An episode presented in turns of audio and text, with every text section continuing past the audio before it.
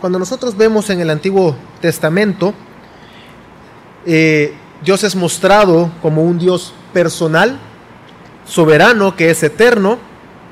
No existe ningún caos, un ser impersonal, el cual, del cual surge de todo lo que estábamos viendo la semana pasada en cuanto al animismo, que nos habla de que hay un caos primordial, esas aguas en la... Hablamos un poquito de la eh, mitología egipcia, precisamente porque fue la que más contacto tuvo con Israel en los primeros años y estuvieron 400 años inmersos en Egipto, viviendo en Egipto, era lógico que ellos entendían, comprendían y había cierta concepción de los dioses que Egipto tenía y la concepción acerca de lo que creían de la creación y todo cuanto existe. Así que la palabra de Dios es clara al mostrarnos que todo cuanto existe todo cuanto nosotros conocemos procede únicamente de Dios. Las escrituras nos muestran todo lo que el hombre debe de saber acerca de Dios. Todo lo que Dios quiere que nosotros conozcamos acerca de Él.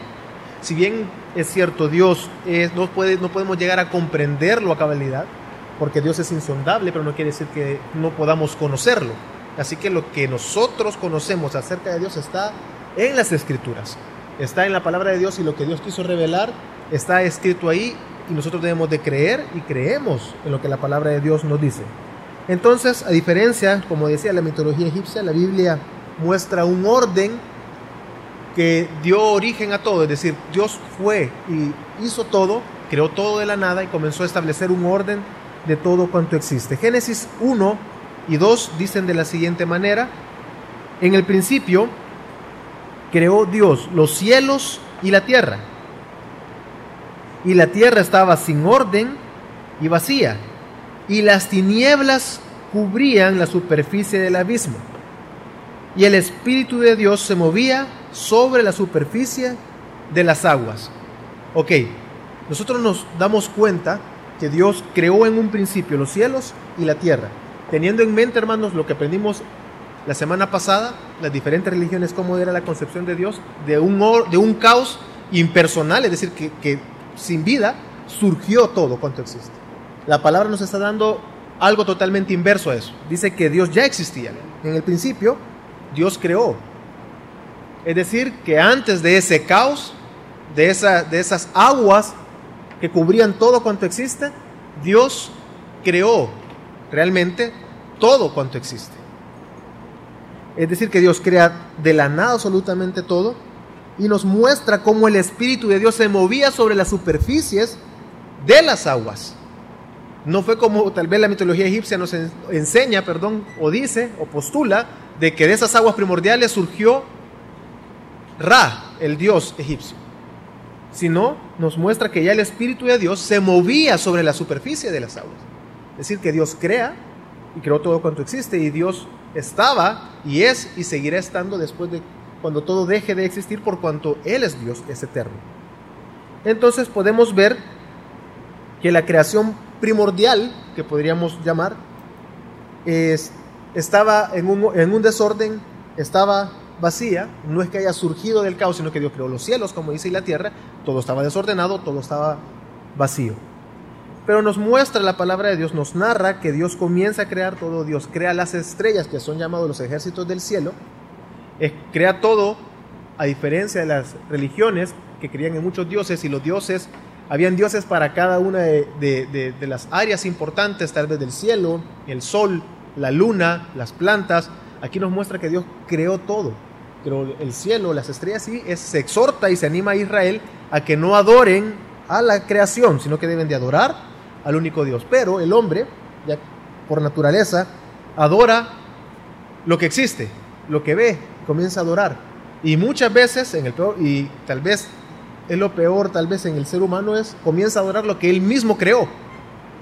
Entonces, pero Dios crea todo y exhorta a su pueblo, a Israel, a que no adoren a la creación, sino que deben de adorar al único Dios verdadero. El Salmo 33, hermanos 6, el Salmo 36, 33, 6 al 9 nos muestra, por la palabra del Señor fueron hechos los cielos y todo su ejército por el aliento de su boca. Él junta las aguas del mar como un montón pone en almacenes los abismos. Tema al Señor toda la tierra. Tiemblen en su presencia todos los habitantes del mundo. Porque Él habló y fue hecho.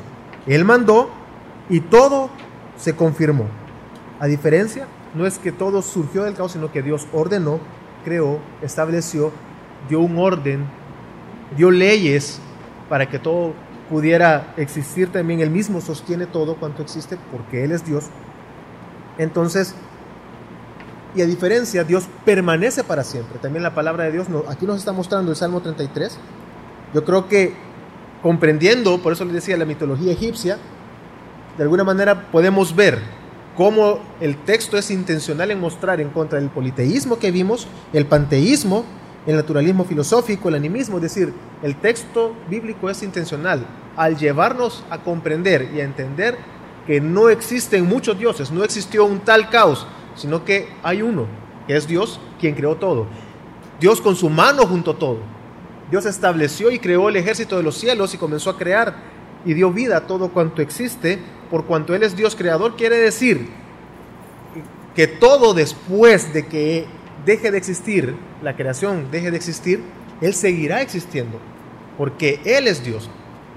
No como bien creían los eh, en la religión eh, que, que sostienen el animismo, que todo va a volver a ese estado de caos en algún momento. Del caos salió todo y todo volverá a ese caos. No. Si en dado caso volviese ese caos, Dios siempre va a existir, porque Él es Dios. Y Él ordenó absolutamente todo y creó todo. Dios permanece para siempre. El Salmo 102, 26 nos muestra, ellos perecerán, pero tú permaneces. Y todos ellos, como una eh, vestidura, se desgastarán. Como vestido, los mudarás y serán cambiados. Así que nos muestra que todo va a perecer, pero Él permanece por cuanto es Dios creador, Él es Dios eterno. El Antiguo Testamento, hermanos, hace un gran énfasis y creo que todos lo entendemos y lo hemos leído y es fácil, de fácil, eh, eh, eh, ya todos lo, logramos ver y comprender. El Antiguo Testamento nos muestra y hace un gran énfasis en que solo existe un Dios. No, y a Israel precisamente se le exhorta y es condenado por ser idólatra, por adorar a otros dioses. Así que la palabra de Dios es clara en insistir una y otra vez que solo existe un solo Dios. No hay tal politeísmo, no hay tal panteísmo que todos son Dios, no es que haya diversidad de dioses, sino hay un único Dios y este Dios es aparte de la creación, lo cual también vemos en el Antiguo Testamento, pero leamos ahorita Deuteronomio 6:4 que dice, "Escucha, oh Israel, el Señor nuestro Dios, el Señor uno es." Y probablemente, y porque la palabra de Dios nos lo muestra Jesús mismo lo afirma, este es el, lo que debía de entender Israel como el texto más importante, la premisa de lo que ellos debían de creer, la base de lo que ellos debían de creer. Dios es uno solo. Escucha Israel, nuestro Dios, nuestro Señor es uno. Pero el texto, este texto no, no está excluyendo que haya pluralidad o diversidad en ese único Dios, sino que lo que nos está afirmando es que hay uno solo, es uno pero no está diciendo en ningún momento, no está afirmando el texto aquí, no dice el texto, y vemos el sentido y buscamos el sentido de, los, del texto original, no muestra en ningún momento de que no haya diversidad o pluralidad de personas en ese único Dios que existe. Debemos de tener claro entonces que Dios es uno, la palabra lo afirma, desde el principio en el Antiguo Testamento comienza a mostrarse un solo Dios, entonces, de manera que todo el Antiguo Testamento nos muestra que existe un Dios y reduce a todo lo demás a una nada. Todos los demás dioses que se muestran o que se puedan creer o que las naciones podían creer eh, son reducidos a nada. Incluso la palabra de Dios nos muestra, Dios habla con sarcasmo a esos dioses, que se levanten, a ver si los pueden librar de mí. Que se levanten esos dioses a los que han ofrecido, a los, a los que se comen lo que ustedes ofrecen, que se levanten a ver si son capaces de hacerme frente y parar mi juicio sobre ustedes. Deuteronomio 32, perdón, 32, 37 nos dice, dirá él entonces, ¿dónde están tus dioses? La roca en que buscaban refugio, los que comían la, grosura de sus sacrificios y bebían el vino de su libación. Que se levanten y os ayuden, que sean ellos vuestro refugio.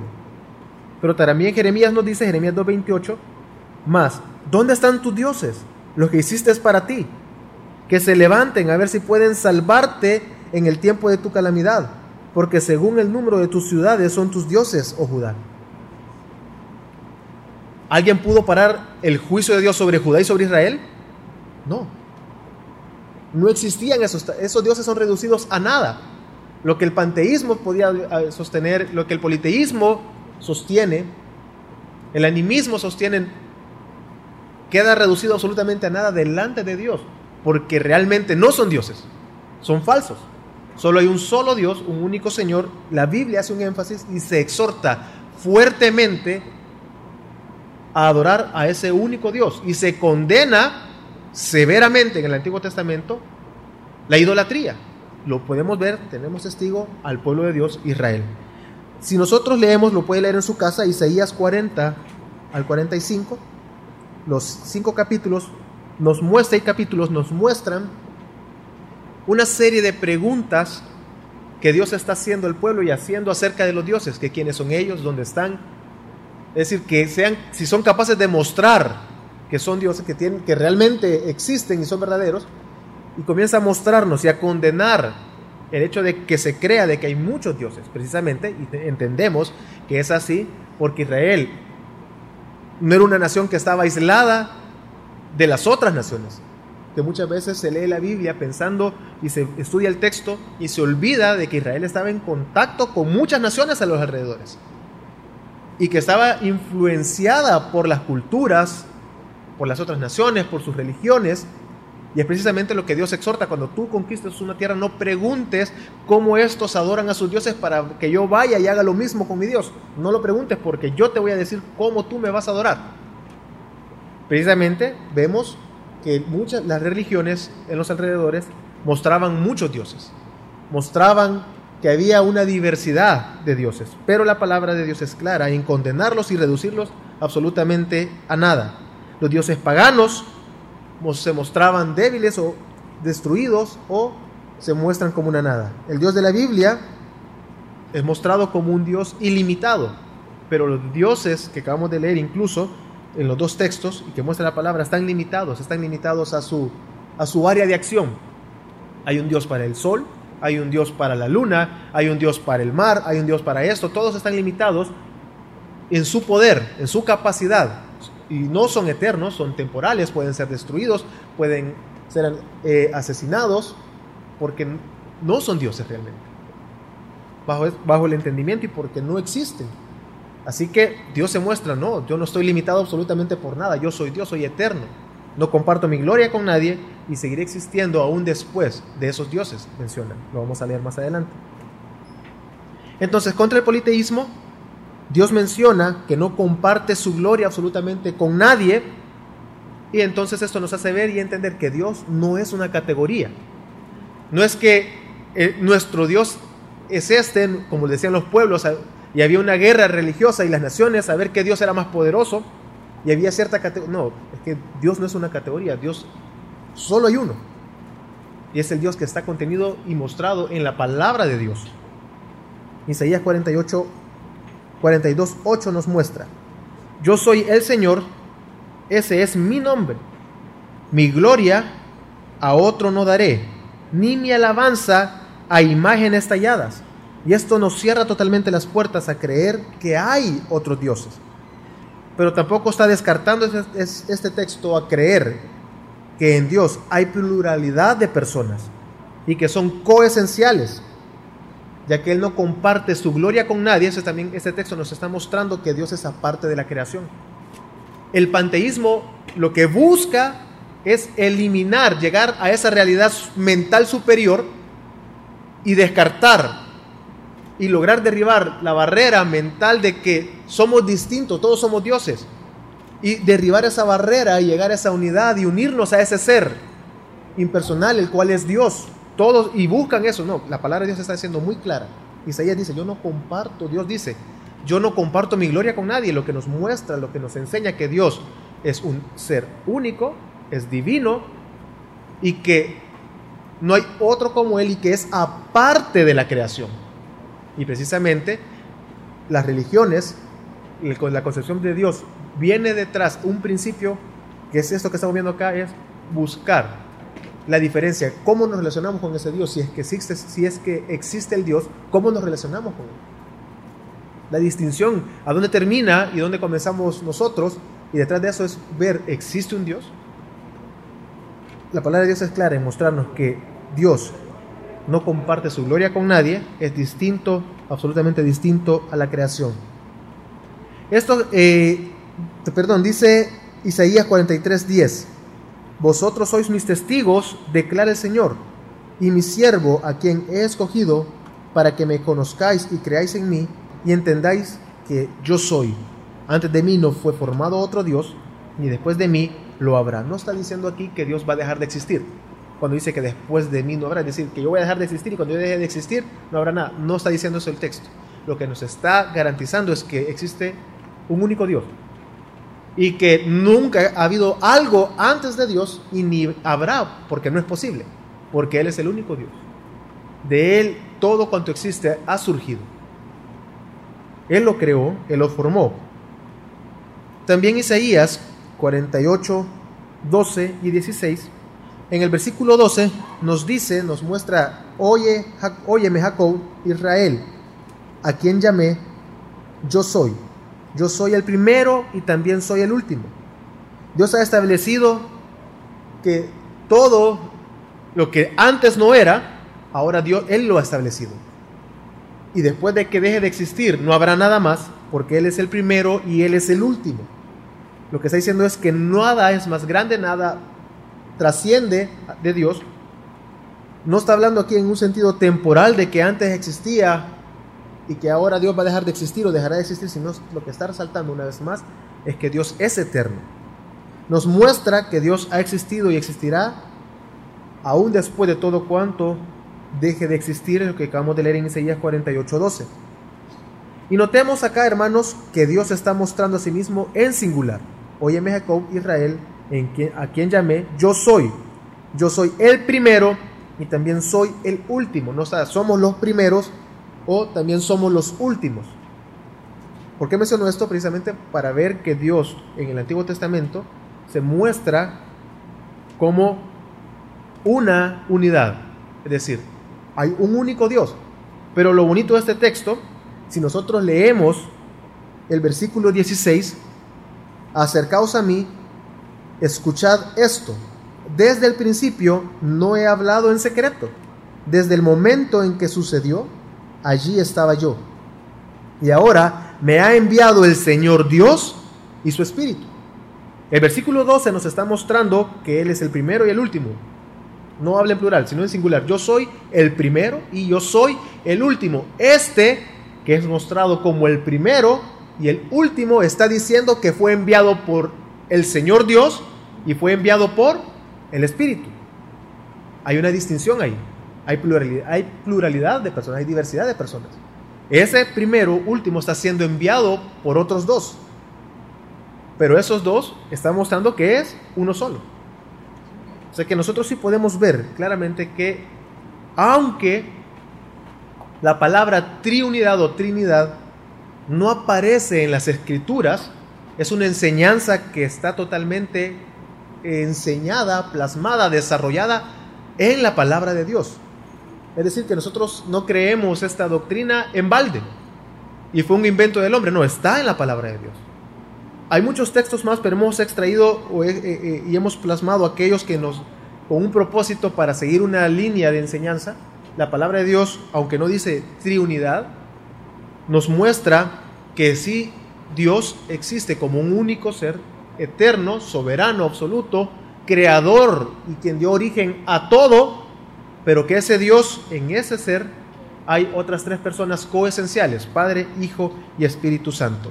Pero sigamos avanzando, pasemos al Nuevo Testamento, nosotros encontramos que Jesús afirmó, y precisamente traigo un texto, el primero que mencioné, uno de los importantes, eh, que cuando, perdón, que Deuteronomio cuando les decía que era la enseñanza principal, a Jesús viene y le preguntan los fariseos, que qué creía él, que cuál era la enseñanza más importante y cuál era la, ley entre todas, la, la mayor, dice, bueno, él contesta, Jesús respondió, el más importante es, escucha Israel, el Señor nuestro Dios, el Señor uno es.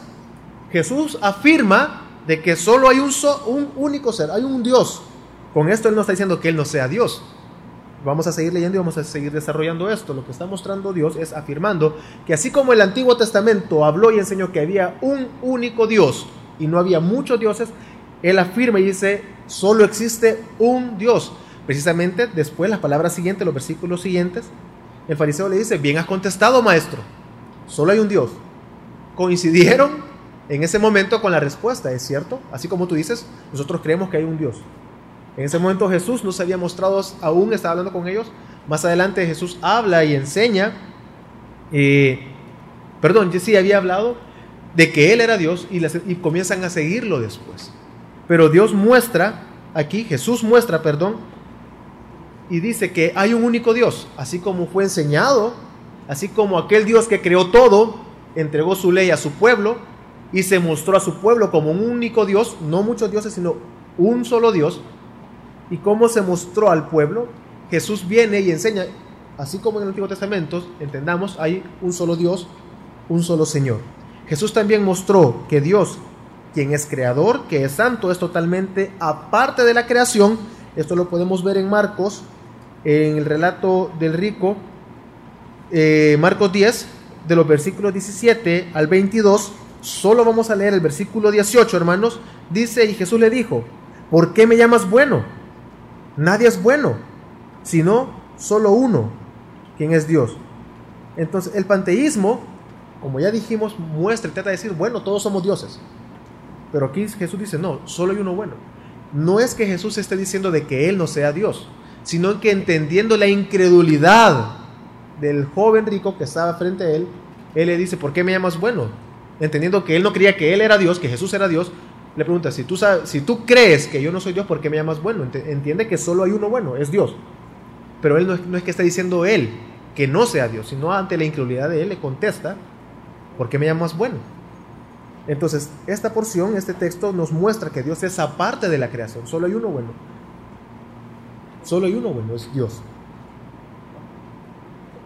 Entonces, al igual como Jesús afirma de que existe un único Dios hay un solo Dios, Pablo también enseña que hay un solo Dios. Venimos hablando entonces, hermanos, en contra, si nos damos cuenta, todas las religiones y la creencia acerca de Dios, todas hablan de una pluralidad de dioses.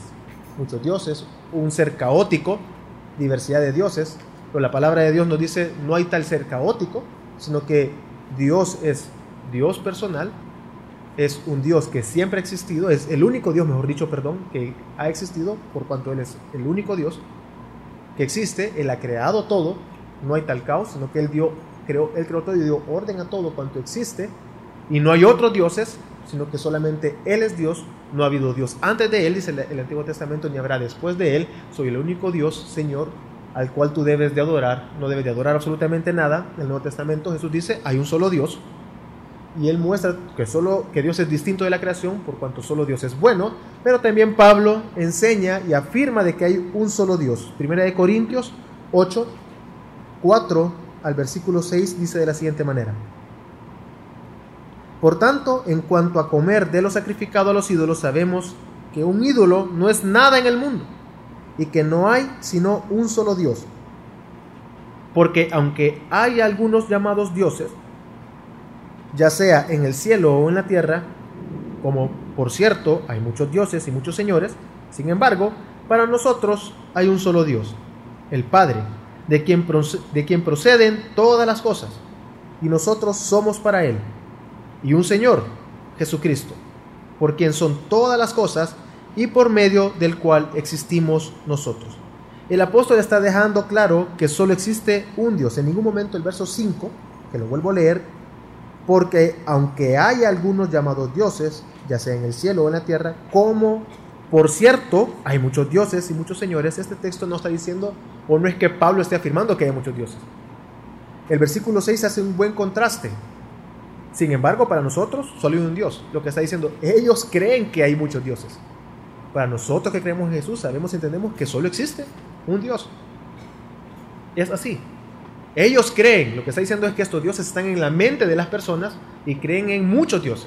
Él afirma nosotros que creemos en Jesús como Dios, solo hay y existe y habrá un único Dios, Dios verdadero, nuestro Señor y Salvador. Entonces, pero notemos el versículo 6, lo leo, sin embargo, para nosotros hay un solo Dios, el Padre, del Padre, quien es Dios, proceden todas las cosas y nosotros somos para Él.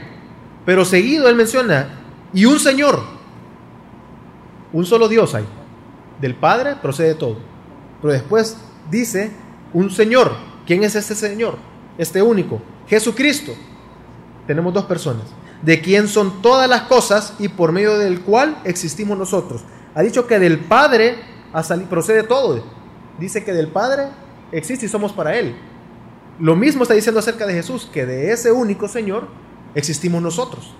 Entonces, muy claro está dejando Pablo y está diciendo que ese Dios que creó todo, está afirmando que hay un solo Dios y que el Padre y Jesús son ese mismo Dios, del cual todo del Padre proceden y existimos por medio de Jesús. Entonces, Él está diciendo, Él está afirmando y está dejando claro que hay un único Dios, pero vemos aquí, por lo menos en este texto, vemos al Padre y vemos al Hijo, pero son un solo Dios.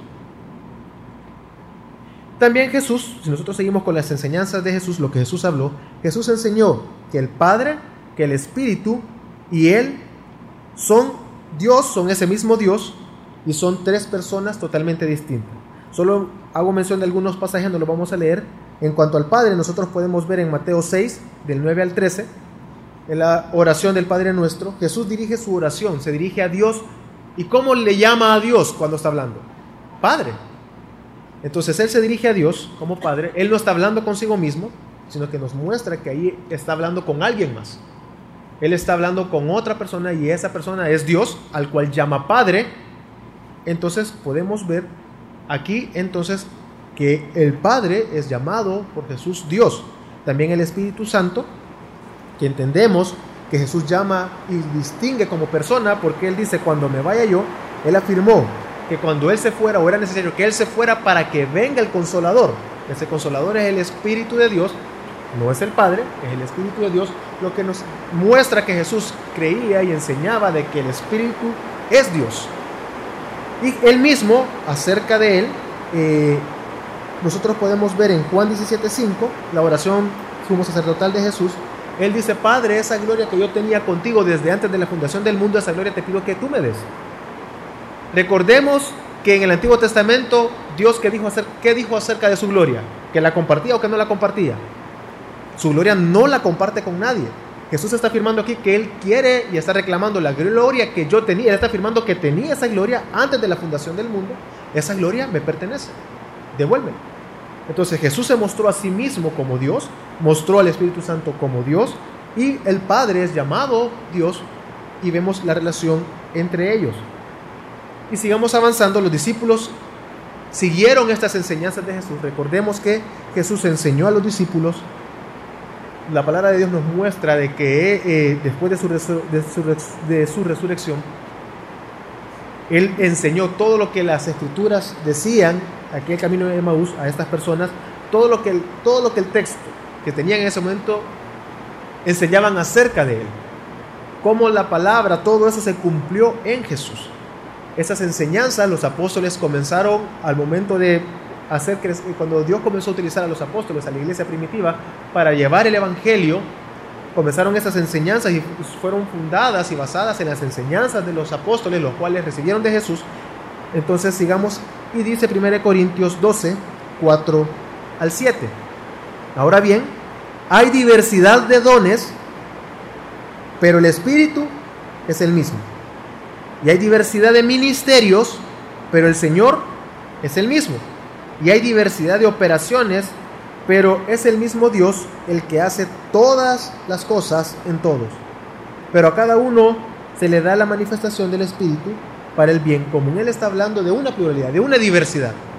Diversidad de ministerios, pero Dios es uno. Diversidad de dones, pero Dios es uno.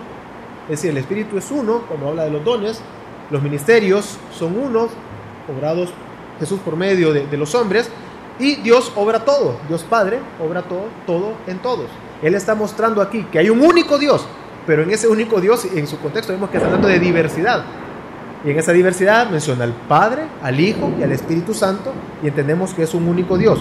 Ese ellos proceden y son coesenciales de esta, de esta naturaleza divina.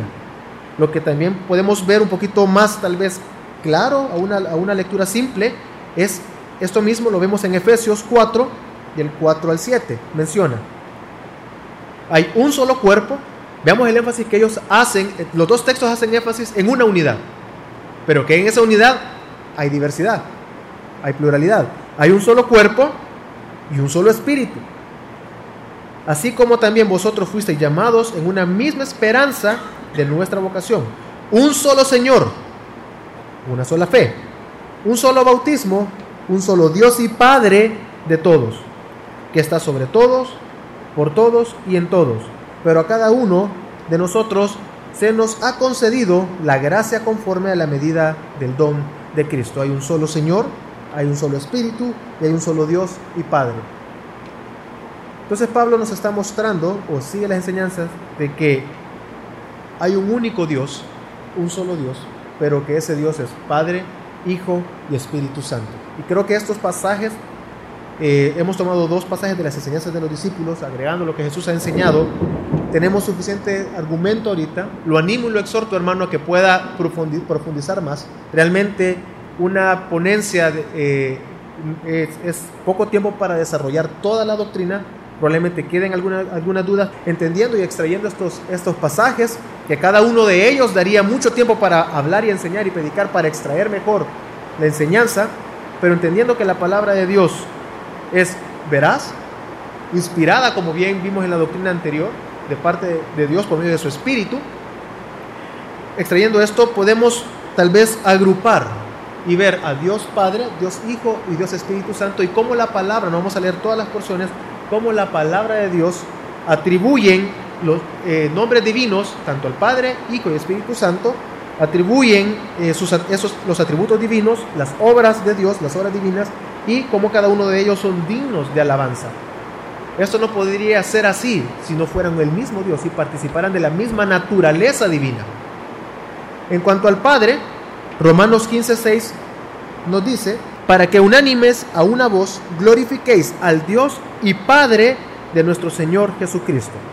Es decir, Dios Padre es del Señor Jesucristo, hay una distinción ya ahí, para que todos unánimes a una vez glorifiquemos a Dios Así que Dios Padre, sabemos y entendemos, y creo que aquí no hay mayor discusión, Dios Padre o el Padre es Dios.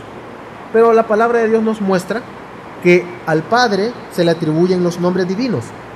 Pablo y Jesús, eh, al referirse al Padre, se refirieron a Él como Dios.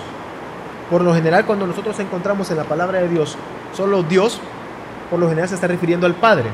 Pero sabemos, hay muchos textos que no solamente cuando se refiere Juan más que todo, bastante, la primera carta de Juan, eh, recuerdo ahorita que he leído, Juan utiliza mucho para referirse a Dios, pero no deja claro si se refiere al Padre y al Hijo, porque los menciona de manera eh, alterna, podríamos decir, pero sabemos y entendemos que son el mismo Dios. En cambio, Pedro sí hace probablemente una decisión más clara cuando se refiere a Dios, se refiere al Padre, y Señor cuando, se habla de Jesucristo. A Dios Padre se le atribuyen los, eh, los atributos divinos, santo, y su, porción bíblica, soberano, eterno, omnipotente, y podemos seguir. Solo hemos puesto algunos. Al Padre vemos, se le asignan los atributos divinos. Así que la palabra es clara en enunciar y decirnos, ¿por qué ponemos esto? Porque creemos en la palabra de Dios, es inspirada por Dios, habla de que el Padre es Dios. ¿Por qué? Porque son asignados atributos a Dios Padre. El Padre, al Padre se le atribuyen las obras de Dios. Él es creador, él es Salvador, Él envía al Hijo, así que la palabra de Dios nos deja clara y atribuye obras al Padre, quien es Dios. Por último, el Padre es digno de alabanza, Juan 4:23. Eh, así que podemos ver que la palabra de Dios deja claro, asignando atributos, obras, es digno de alabanza, nombres, el Padre es Dios. Pero también las escrituras nos muestran que el Hijo es Dios. Juan 1.1, en el principio existía el verbo, y el verbo estaba con Dios, y el verbo era Dios. Nos deja claro que desde antes de la creación ya existía el verbo, es decir, no fue creado, el cual lo que nos está diciendo es que él ya existía desde antes de la creación, estaba con Dios, con Dios, la palabra con nos hace una referencia a igualdad, es decir, que estaba con Dios Padre y que era igual en divinidad al Padre desde antes de que todo existiese.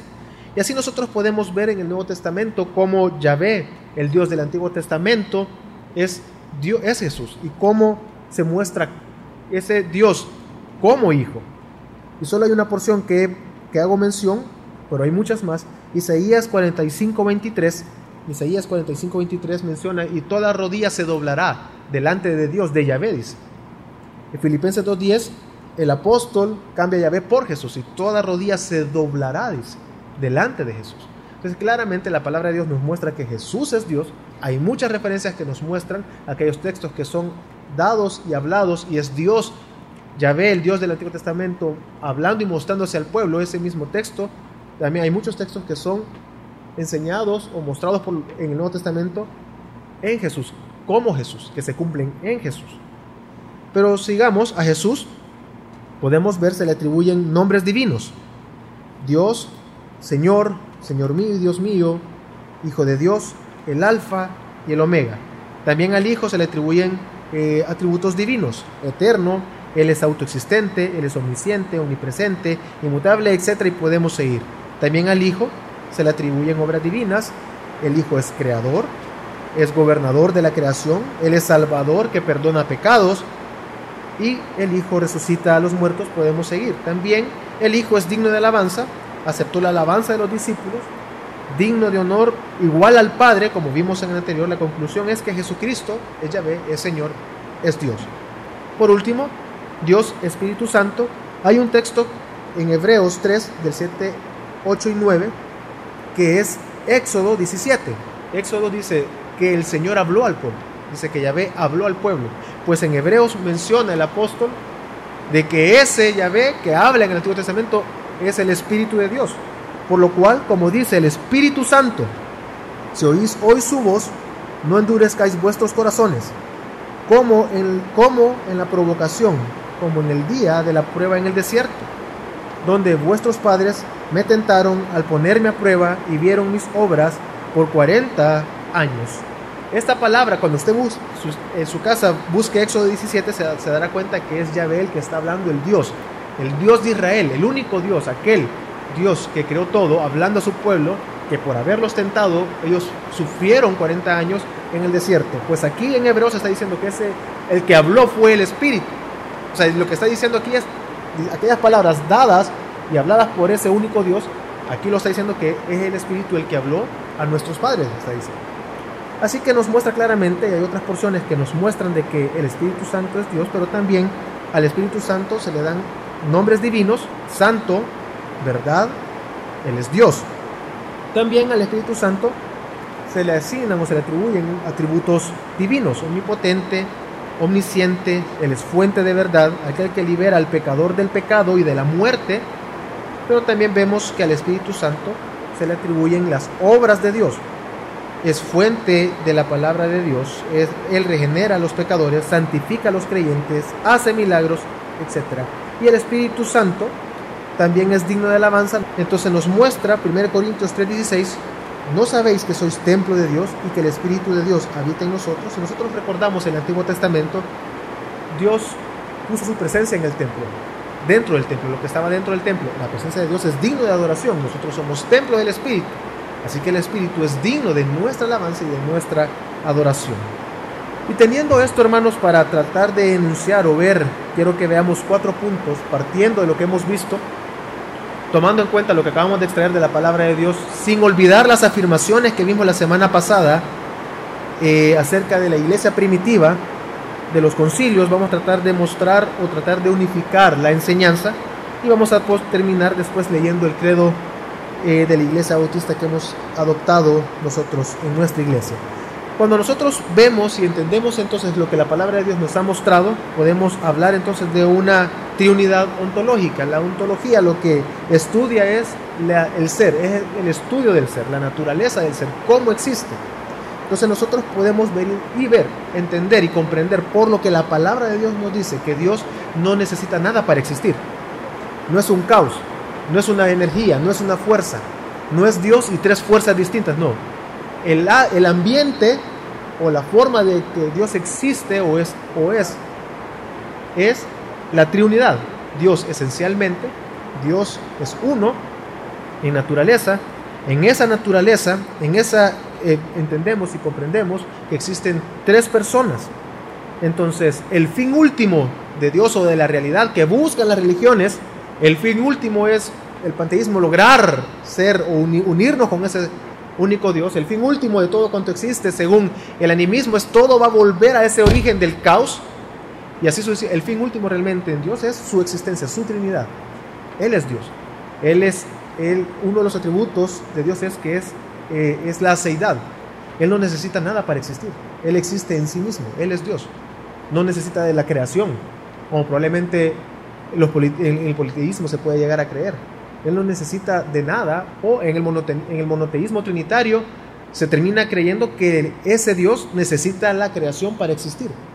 Pero en este caso entendemos lo que la palabra nos muestra en cuanto a, la, su trinidad ontológica es que están unidos en esencia por esa natura, en esa naturaleza divina y no necesitan nada para existir más que Él mismo. Él existe en sí mismo. No necesita nada y nada motiva su existencia, sino Él existe por cuanto Él es Dios. Pero entonces podemos ver en la palabra de Dios para poder postular que la palabra de Dios nos muestra unidad. Hay unidad en Dios.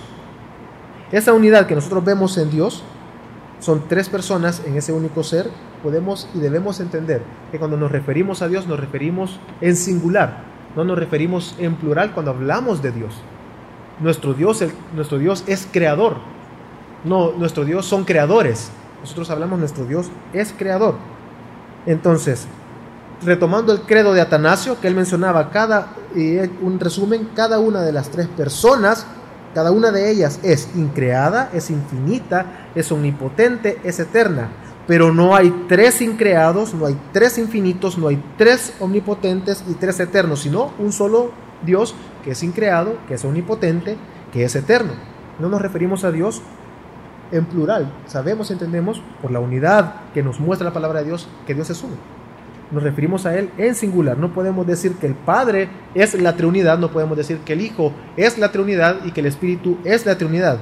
Así que cuando nos referimos a la Trinidad debemos entender que son indivisibles, es decir, no hay división en Dios, hay una sola acción y una sola voluntad en Dios, en la naturaleza. Y como la voluntad es una sola en su naturaleza, no es que haya tres voluntades por cada una de las personas. No, está en la naturaleza, son coesenciales, participan de esa naturaleza, por consiguiente hay una acción y hay una voluntad, una existencia, es Dios, del cual participa Padre, Hijo y Espíritu Santo, por eso cada uno de ellos sabemos y entendemos que tienen una sola voluntad porque participan de esa naturaleza divina. Entonces comprendemos y entendemos que cada una de sus operaciones individuales y personales son la, manifestación de esa unidad que le pertenece únicamente a Dios, a ese Dios único que nos muestra la palabra de Dios. Pero también vemos que hay diversidad en Dios, que hay pluralidad en Dios. Y aunque hay una unidad, la diferencia, ¿qué diferencia entonces al Padre, al Hijo y al Espíritu Santo? Lo que hace la diferencia entre ellos es la relación mutua entre las personas de la Trinidad. Esta relación mutua en la que veíamos la semana pasada que Agustín nombró operaciones ad intra, ¿Qué son estas operaciones o cómo es esta relación interna? Nos referimos a que el Padre engendró al Hijo y el Espíritu Santo procede del Padre y proceden del Hijo y podemos ver esa relación entre ellos eterna que es desde antes de la creación. Así que el Padre se distingue como Padre porque es generador del Hijo. Y así podemos decir, el Hijo se diferencia del Padre porque ha sido engendrado. Así el Espíritu se diferencia del, Padre eh, y del, Hijo, el Espíritu, por cuanto Él procede del Padre. Entonces, lo que podemos ver en esta unidad, hay diversidad. ¿Qué, limita o cómo podemos ver las diferencias? Bueno, son estas relaciones ad intra en la unidad, en esa naturaleza divina, las relaciones entre Padre, Hijo y Espíritu Santo. Y aquí hay una cuestión que es, quiero aclarar o mencionar en cuanto al Espíritu de Dios. Mencionábamos la semana pasada de que lo que dividió la iglesia de Oriente y de Occidente fue precisamente lo que el punto de el Espíritu Santo procede solo de Dios Padre o procede del Hijo y del Padre. Eso fue lo que dividió, porque se cree que el Padre es, un, es el único ser del cual proceden todos, pero creo que lo explica muy bien para no enredarnos mucho, y es porque Juan 15, 26 dice, lo lee en su casa, Juan 15, 26, dice que le vendrá el Espíritu el cual procede del Padre. El texto no dice que procede del Padre y del Hijo. Pero si la palabra de Dios, y la semana pasada lo leímos, el texto al final de, de la enseñanza, nos podemos llegar y entender. Pero Agustín, eh, en su enseñanza, que probablemente es la que mejor se ha postulado en cuanto a la doctrina de Dios, la Trinidad, así como el Padre tiene la vida en sí mismo, para que de él proceda el Espíritu Santo, así dio al Hijo para que de él también proceda el mismo Espíritu Santo, el cual procedió de ambos, fuera del tiempo. Y por el hecho de que el Espíritu Santo procede del Padre, se debe entender que el Hijo lo recibe del Padre. Y entonces el Espíritu Santo procede también del Hijo, porque lo que el Hijo tiene, lo recibe del Padre. Y así recibe del Padre para que de Él proceda el mismo Espíritu Santo. Entonces entendemos que del Padre procede el Espíritu Santo, pero como el, el, Hijo, Juan 3.16 nos lo muestra como unigénito, que es muy distinto a que el Hijo es, el Espíritu Santo es mostrado como don de Dios. En, en la doctrina del Espíritu Santo, nosotros entendemos y se estudia precisamente lo que estoy diciendo ahorita, entendemos que el Espíritu Santo ha, ha salido del Padre como don. A diferencia, el Hijo ha surgido como unigénito, pero entendemos que como el Hijo fue engendrado eternamente del Padre, lo que el Hijo tiene es porque el Padre se lo dio, así podemos concluir que del Hijo y del Padre proceden el Espíritu Santo. Y así entendemos que Dios Padre viene a ser el que engendra, viene a ser aquel que del cual procede, el que da vida, porque en él está la vida. Podemos ver y podrá poder sintetizar lo que hemos venido hablando. Vamos, usted puede ver al, cuadro superior en cuanto a la unidad de Dios nos dice, el Padre es Dios único, lo que nos muestra la palabra, el Hijo es Dios único, el Espíritu Santo es Dios único, y a la derecha podemos ver la diversidad de Dios. El Padre no es el Hijo, el Hijo no es el Espíritu Santo, el Espíritu Santo no es el Padre. Y así queda en ese triángulo inverso en la parte inferior el cual el centro es Dios, y podemos ver que hay unas líneas que nos guían hacia cada una de las tres personas. Padre es Dios, Hijo es Dios, Espíritu Santo es Dios. Pero el Padre no es el Hijo, el Hijo no es el Espíritu Santo y el Espíritu Santo no es el Padre. Entonces hay una unidad por cuanto todos participan de esa naturaleza divina, pero son distintos. No podemos mezclar al Padre, Hijo y el Espíritu Santo porque cada uno hace y muestra y se muestra y se revela hacia nosotros de una manera distinta, pero es un único Dios. Y es precisamente el último punto en cuanto a lo que estamos queriendo ordenar y es la Trinidad económica. ¿A qué nos referimos? A la forma en que Dios se autorreveló en la historia de la humanidad, para que nosotros entráramos en comunión con este único Dios, este Dios que es Padre, que es Hijo y que es Espíritu Santo. Nosotros por tema de función sabemos entendemos que el Padre fue el que envió al Hijo, para nosotros entrar en relación con Él, que el Hijo fue el que murió en la cruz, resucitó y hasta la diestra del Padre y estamos esperando que Él venga, pero para nosotros creer y llegar a gloria eterna se nos ha entregado el Espíritu Santo quien nos guía, nos preserva y nos llevará hasta el día que entremos en gloria eterna. Así nosotros podemos entender esta triunidad económica donde solo hay un único Dios. El Padre es Dios, el Hijo es Dios, el Espíritu es Dios, pero entendemos que el Padre no es el Hijo. Así entendemos que el Espíritu Santo no es el Padre y el Hijo no es el Padre ni tampoco es el Espíritu Santo. Pero comprendemos que se ha revelado a nosotros y Él se ha revelado a la humanidad como Él ha placido según la palabra de Dios y nosotros podemos entender y poder llegar a, conocer, según la palabra, cómo Dios se relaciona con su creación para que lo adoremos y nosotros podamos exaltarlo a Él. Y quiero concluir, hermanos, con la confesión bautista de fe, teniendo en mente, hermanos, lo que hemos aprendido estas dos semanas. Leemos donde creo que la lectura, una lectura simple va a ordenar lo que hemos venido hablando y estudiando precisamente en los, en los últimos 40, 45 minutos. Dice, así podemos estar totalmente seguros en afirmar y defender que solo existe un solo Dios en tres personas. Dice, el Señor nuestro Dios es un Dios único, vivo, verdadero, cuya subsistencia está en Él mismo y es de Él mismo, infinito en su ser y perfección, cuya esencia no puede ser comprendida por nadie sino por Él mismo, teniendo Dios en sí mismo y por sí mismo toda vida, gloria, bondad y bienaventuranza. Es todo suficiente en sí mismo y, y respecto a sí mismo, no teniendo necesidad de ninguna de las criaturas que ha hecho, ni derivado ni, derivando ninguna gloria de ellas, sino que solamente manifiesta su propia gloria en ellas, por ellas, hacia ellas y sobre ellas. Él es la única fuente de todo ser, de quien, por quién y para quién son todas las cosas. En este ser divino e infinito hay tres subsistencias, el Padre, el Verbo o el Hijo y el Espíritu Santo, de una sustancia, un poder y una eternidad, teniendo cada una cada uno toda la esencia divina, pero la esencia indivisa. El Padre no es de nadie, ni por generación, ni por procesión. El Hijo es engendrado eternamente del Padre el Espíritu Santo procede del Padre y del Hijo. Todos ellos son infinitos, sin principio, y por tanto son un solo Dios, que no ha de ser dividido en naturaleza y ser, sino distinguido por varias propiedades relativas peculiares y relacionales personales. Dicha doctrina de la Trinidad es el fundamento de toda nuestra comunión con Dios y nuestra consoladora dependencia de Él. Gálatas 6:27 dice, al único y sabio Dios, por medio de Jesucristo sea la gloria para siempre. Amén. Vamos a orar.